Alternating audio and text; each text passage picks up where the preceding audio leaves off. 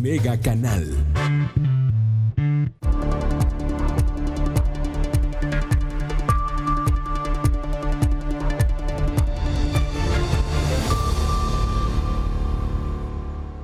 Muchas gracias. ¿Cómo está usted?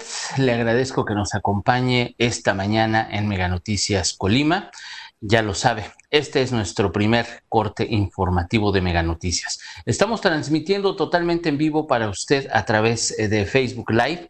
Estamos en esta red social como Mega Noticias Colima, así nos encuentra usted. También estamos transmitiendo a través del canal 151 de Megacable y estamos grabando este contenido para que usted lo tenga ya en Spotify a eso de las 11:40, prácticamente 12 eh, del día, ya lo va a tener usted para que lo escuche en cualquier lugar, en cualquier momento, ya sea en la sala, en el comedor, en la cocina, donde usted se encuentre. Y bueno, pues vámonos con la información que hay bastante. Bueno, pues desde ayer ha generado polémica este tema de las empresas que son señaladas por el gobierno federal por su cumplimiento eh, con eh, las disposiciones que han marcado durante esta eh, pandemia, después, después de que se emitió la emergencia sanitaria, usted recordará que, bueno, pues también se hicieron una serie de lineamientos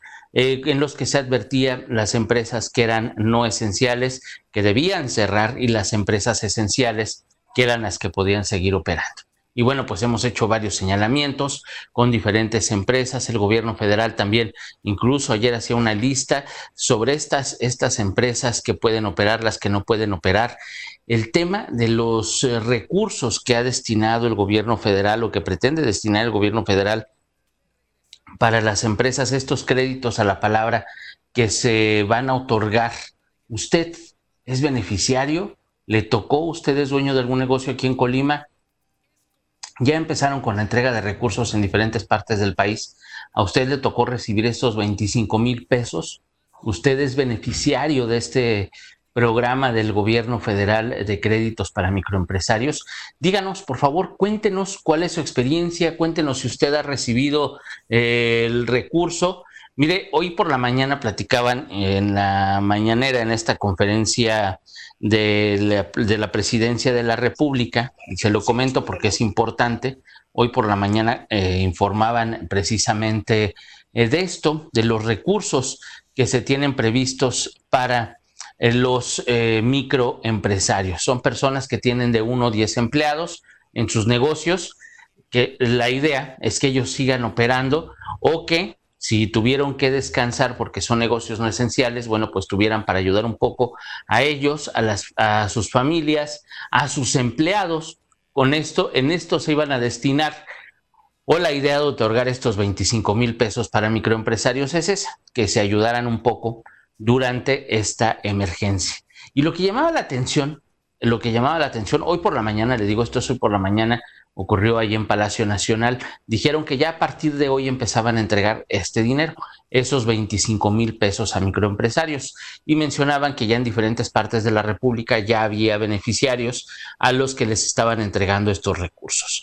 A lo que voy con esto, si a usted le tocó, si usted es beneficiario de este programa o no es beneficiario, ¿qué opina al respecto? Esa es una. Y quiero comentarle, quiero comentarle que dentro de los lineamientos que se habían tomado en cuenta para estos microempresarios para brindar estos apoyos es que, fíjese nada más, tenían que mantener la empresa abierta y mantener a sus empleados entre enero y marzo. Eh, eh, eh, nada más entre enero y marzo. Es lo, son los criterios que habían tomado en cuenta el, gobierno federal, el Instituto Mexicano del Seguro Social, para estos créditos a la palabra.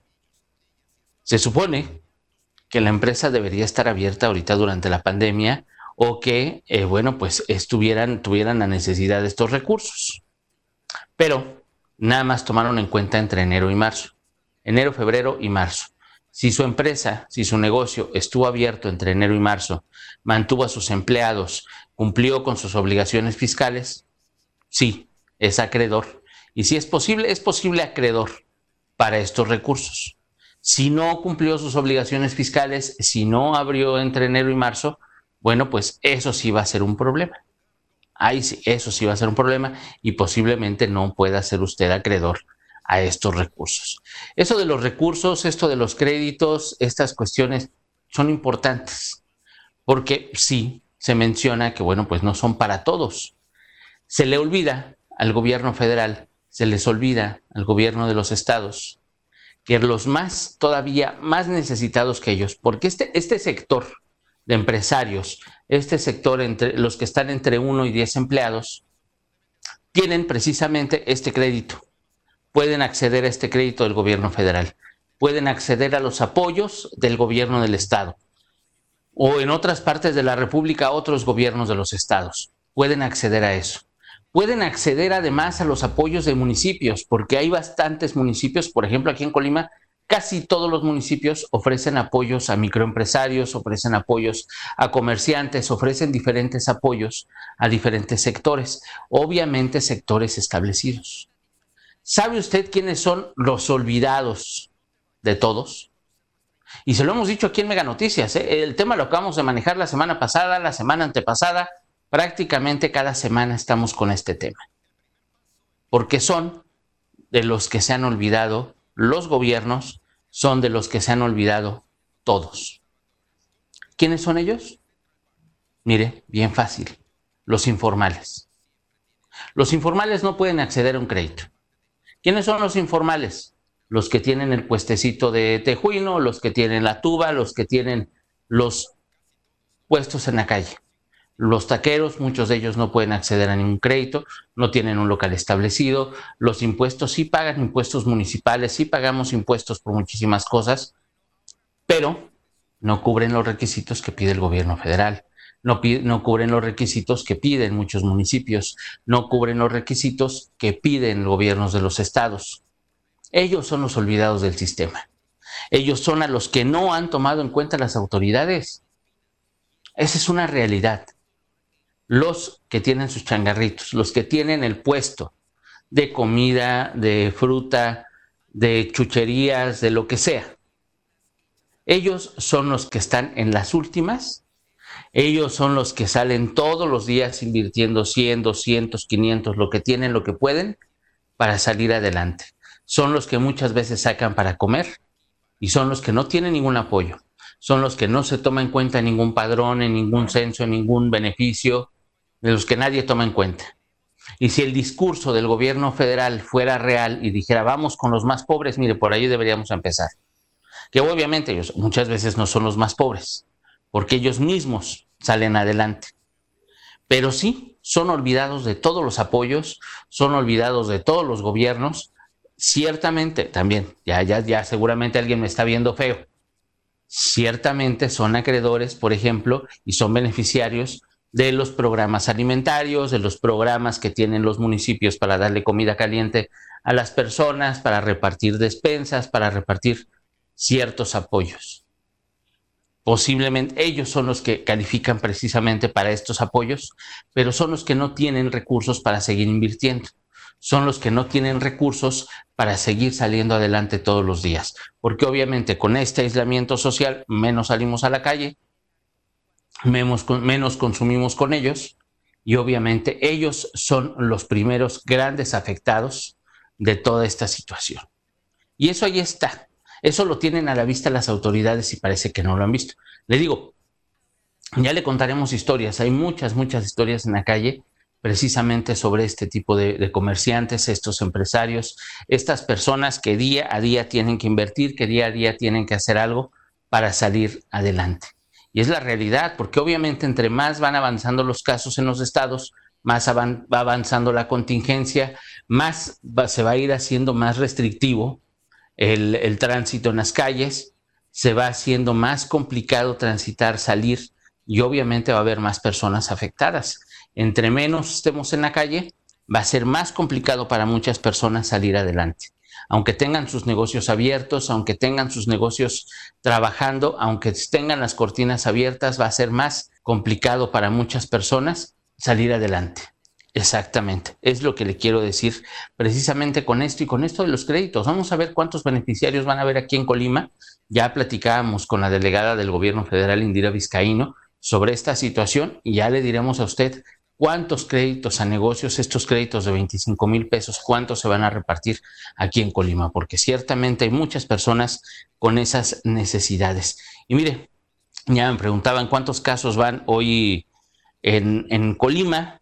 Precisamente, vamos a, vamos a decirle cuántos, cuántos casos de COVID-19 ha informado el gobierno del estado, porque va aumentando de a poquito, pero va aumentando constante. La cifra, la estadística es constante en la entidad, la estadística no se va deteniendo, los contagios siguen, todos los días se van, se van reportando, van aumentando. las últimas 24 horas, de acuerdo con el último reporte del gobierno del estado, son 23 casos positivos de COVID-19. Adivine dónde son la mayoría. Prácticamente, bueno, la mayoría son en Manzanillo. Manzanillo acumula 12 casos de COVID-19. Son cinco activos en este momento, cinco casos activos, cuatro que ya se encuentran recuperados y hay tres defunciones. Esto es de acuerdo con el último reporte del gobierno del estado, de la Secretaría de Salud. Cinco activos, cuatro recuperados y tres defunciones.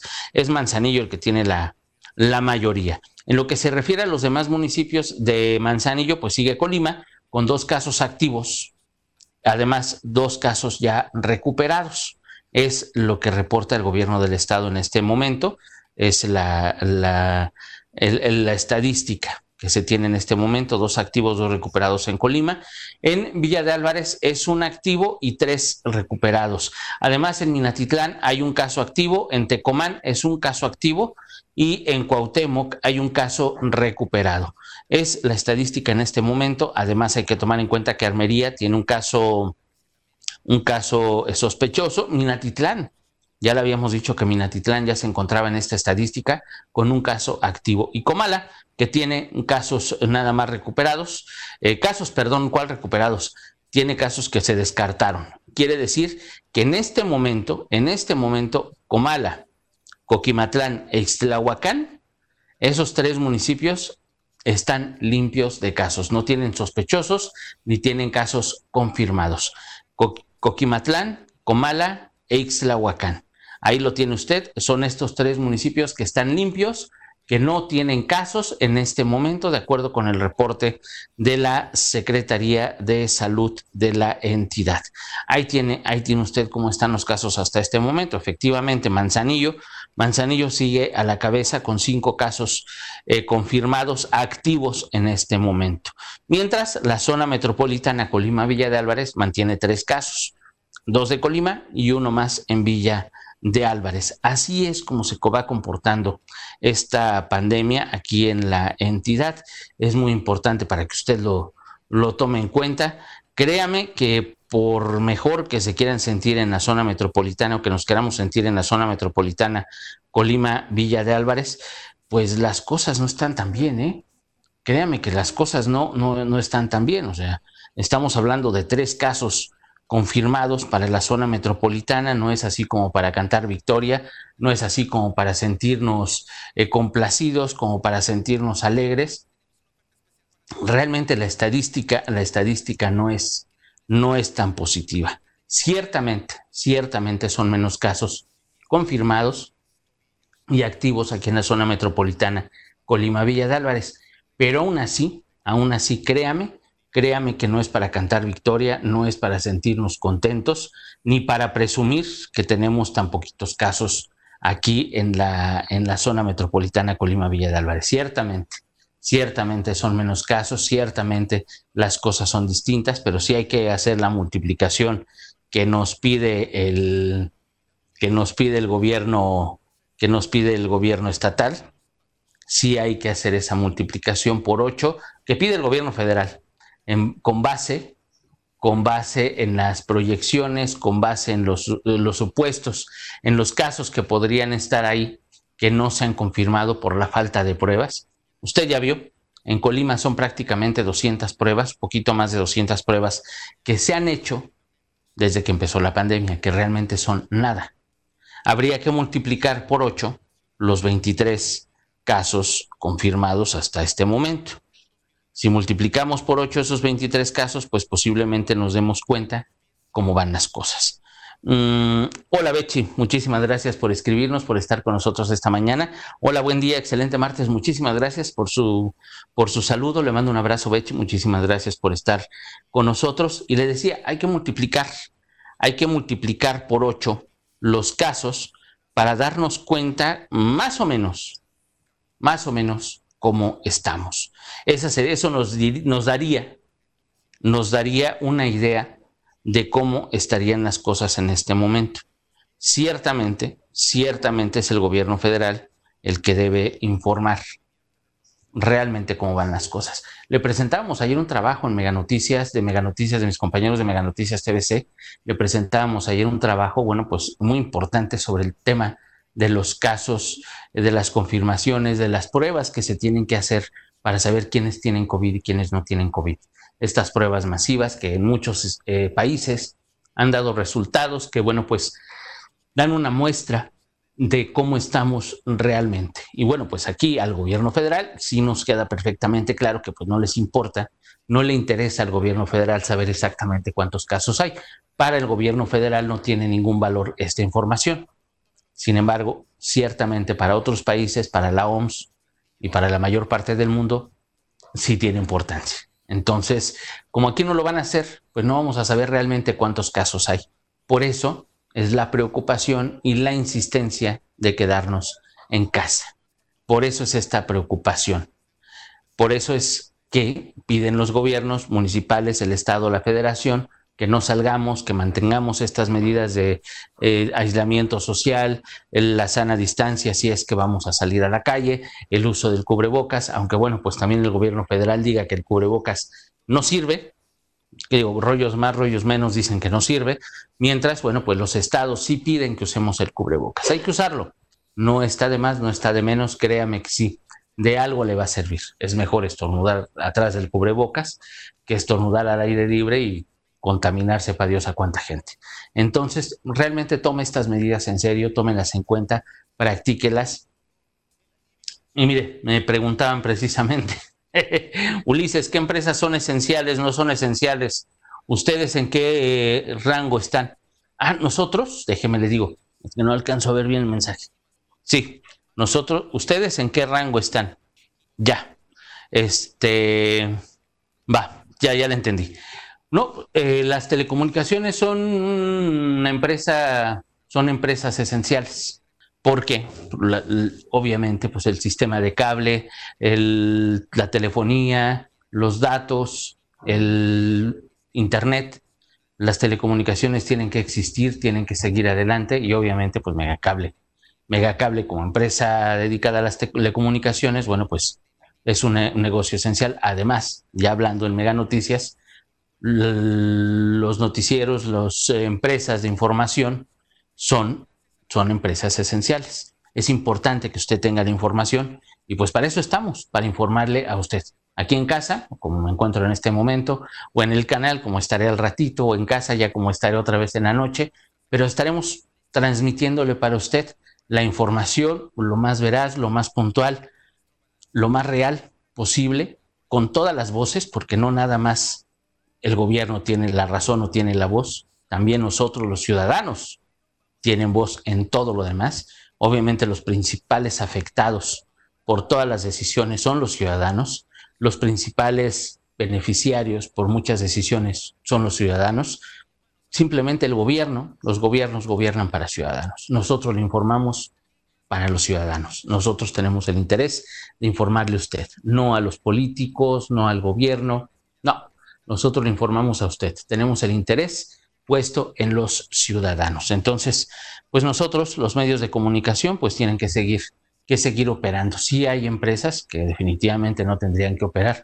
Platicábamos ayer de las departamentales, que bueno, pues no tienen nada que hacer, venden muebles, no son esenciales, pero pues son amigos del amigo y del presidente, pues obviamente ellos sí pueden seguir operando, ¿no? Aquí las influencias mandan y le digo, si a nivel nacional si a nivel nacional las influencias mandan, imagínense nada más cómo será en lo local.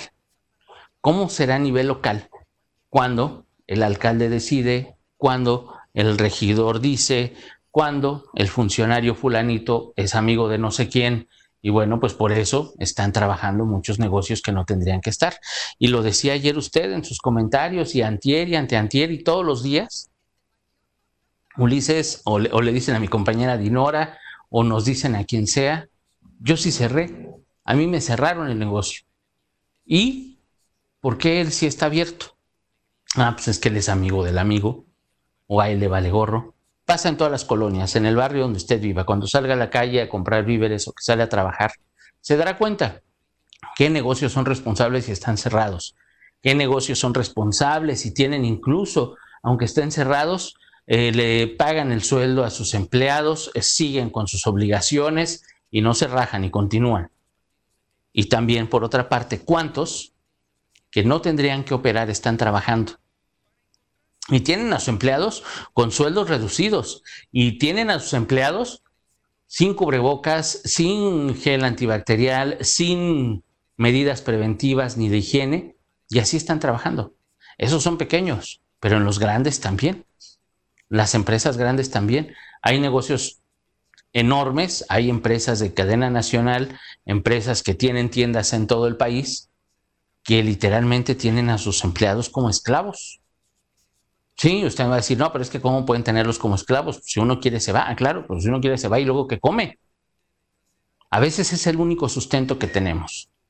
Y en este momento de pandemia, a cómo están las cosas, en este momento de la emergencia que estamos viviendo, no podemos darnos el lujo de mandar a volar a un empleo, de mandar a volar a una empresa, si no tenemos certeza quién nos va a dar trabajo.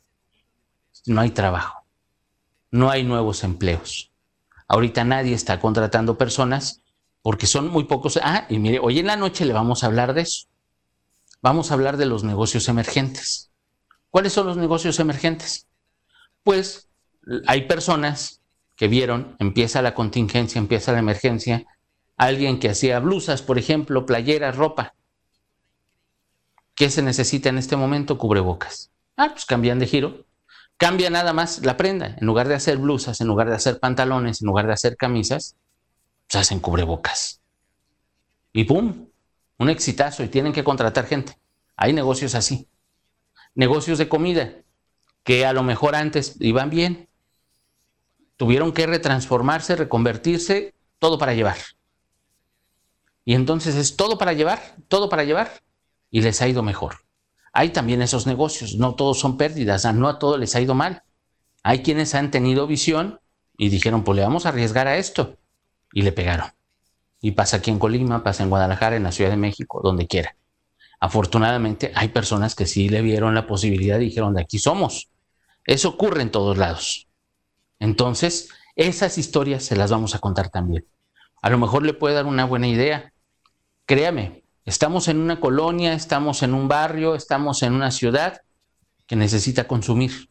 Aunque estemos muchos guardados en nuestra casa, aunque estemos muchos, muchos, muchos practicando el aislamiento social porque no tenemos de otra, porque así lo marcan los lineamientos, lo estamos haciendo, pero tenemos que consumir, tenemos que comer, tenemos que vestir, tenemos que usar artículos. Y entonces hay quienes están pensando en eso que nosotros necesitamos. Y de ahí están sacando. Entonces vamos a hablar de estos negocios que también, créame que son un ejemplo, que podrían ser un ejemplo para nosotros y para hacer más cosas, para no quedarnos nada más sentados, para no quedarnos eh, mortificados por lo que está pasando, sino tratar de hacer algo que además pueda ser útil para los demás. Créame que hay empresas que lo están haciendo, hablaremos de esto en Mega Noticias. Tenga usted por seguro, porque no todos son, no todas son malas, tampoco no todas son malas. Así que vamos a hablar también de estos negocios, vamos a hablar también de estas empresas que le están echando muchísimas ganas. Le tenemos historias, historias positivas, historias de personas que van, que van dando a la gente, que le van dando lo que están haciendo, que van creando y que van ganando dinero también, porque créame que no todos son pérdidas. Sí hay negocios que están perdiendo, sí hay muchas personas que invariablemente les está yendo muy mal, negocios que se acaban de poner antes de que empezara la emergencia y que no han recuperado ni siquiera su inversión inicial y que no pueden acceder incluso a los créditos ni municipales, ni del Estado, ni de la Federación, ni de nadie. Sí, existen esas historias y también se las vamos a contar en Mega Noticias, porque son verdaderamente delicadas, son casos que tenemos que tomar en cuenta, casos que están ahí, que tenemos que conocer.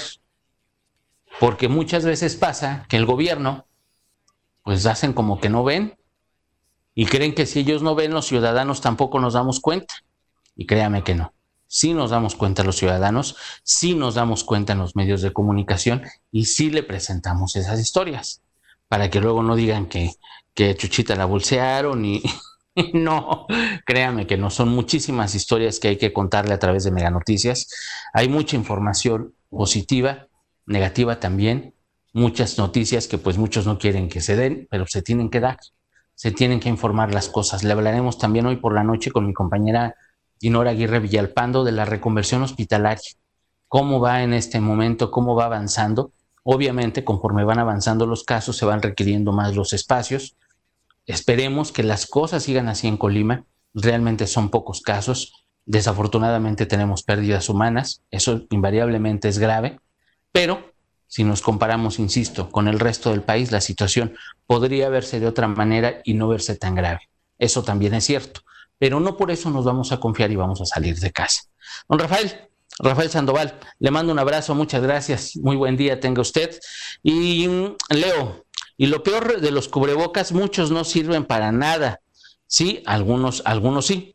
Sí, mire, el, tema del cubrebocas, puede decir el gobierno federal lo que quiera, el doctor Hugo López Gatel ayer se aventó una exposición impresionante con estudios científicos, etcétera, etcétera, que es en lo que ellos dicen que basan todas sus conclusiones. Mire, sirva o no sirva, dígame una cosa, póngase un cubrebocas y tosa lo más fuerte que pueda, estornude lo más fuerte que pueda y verá que no salpica mucho. Eso es cierto. Ahora, o estornude sin un cubrebocas y vea hasta dónde llegamos con la saliva. Nada más con eso. Digo, si las gotitas y si el virus viaja no sé cuántos kilómetros por hora y si el viento va a favor, bla, bla, bla, pues ahí sí, ya si nos tocaba, pues nos va a tocar. Pero, pero esa no es la apuesta. La apuesta es que, por ejemplo, con el cubrebocas, sí se, se cubre un poquito. Y si usa cubrebocas el que no tiene síntomas y los que van en la calle o los que estamos sintomáticos o no asintomáticos y todos usamos cubrebocas, por ejemplo, en el transporte público, es mucho menos probable que con un tosido, que con una tos o que con un estornudo nos contagiemos de algo, a que si no usamos cubrebocas. Esa es la lógica más simple, sin estudios científicos que cuestan miles de millones de pesos porque pues yo no soy el gobierno federal, es simplemente lógica. Criterio, lógica, como quiera llamarlo. Don Leo, sí, pero de, algo sirve, le digo. Haga la prueba del estornudo, de la tos, con un cubrebocas y sin un cubrebocas. Esa lógica es indiscutible y es más científica que los estudios que luego dicen que hicieron, que no hicieron o que quién sabe si hicieron. Esa es la verdad, don Leo. Y es para debatir, efectivamente, ellos lo hacen para debatir porque son decisiones de gobiernos de los estados. Y aquí, lamentablemente, los gobiernos de los estados, la federación y los municipios tienen cada quien su verdad. Y a veces su verdad es tan distinta que pareciera que todos nos dicen mentiras, porque todos están convencidos de lo que le están diciendo, aunque nadie tenga certeza de lo que nos estén diciendo. Así como se de contradictorio, Así funcionan las autoridades. ¿Cómo es posible que el presidente de la República se enoje porque hay ideas que no son de él? ¿Cómo es posible que hay gobiernos de los estados que toman decisiones y les molestan otras decisiones que ellos no tomaron antes? Realmente, las buenas ideas pueden pasar de gobierno federal, estatal a los municipios, a todos. Pero ¿sabe qué es lo que gobierna la política? Y eso es lamentable. ¿Por qué Manzanillo no actúa conforme al resto del Estado. porque el ayuntamiento de Manzanillo toma sus decisiones que, bueno, pues nos damos cuenta en los números, han afectado a mucha población? Realmente no han sido buenas ideas, no han sido buenas decisiones, parece que minimizan, parece que no hacen caso a la pandemia, parece que están actuando como si fuera una república aparte. ¿Por qué? Por política. No es ideología, es política. ¿Y qué es peor todavía? Es peor la política. Y más en un tema de salud más que cada decisión cuesta vidas, cada decisión cuesta contagios, cada decisión nos cuesta a los ciudadanos. Imagínense nada más. Entonces, don Leo, vamos haciendo lo que nos dicte nuestra lógica, sigamos las recomendaciones, las, las obligaciones que tenemos como ciudadanos que dictan las autoridades, tenemos que hacerlo más en estos momentos, pero para cuidarnos, créanme que no, no hay que ponernos, no hay que ponernos nuestros moños, perdónenme por la expresión, no leo, pero es cierto, no hay una sola persona que se haya contagiado de COVID que haya exagerado en sus cuidados. No hay un solo contagio a una persona que haya exagerado en su higiene, en sus cuidados y en su protección. Uno solo no hay. Más bien los que se han contagiado es porque se han descuidado en algo. Así funciona el COVID. Parece simple, pero muchos no hacemos caso, muchos nos vale gorro, muchos decimos no pasa nada. Créanme, así son las cosas. Y le agradezco muchísimo su atención, le agradezco muchísimo sus comentarios. Yo lo espero a las 3 de la tarde. Le agradezco mucho. Que tenga usted muy bonito día.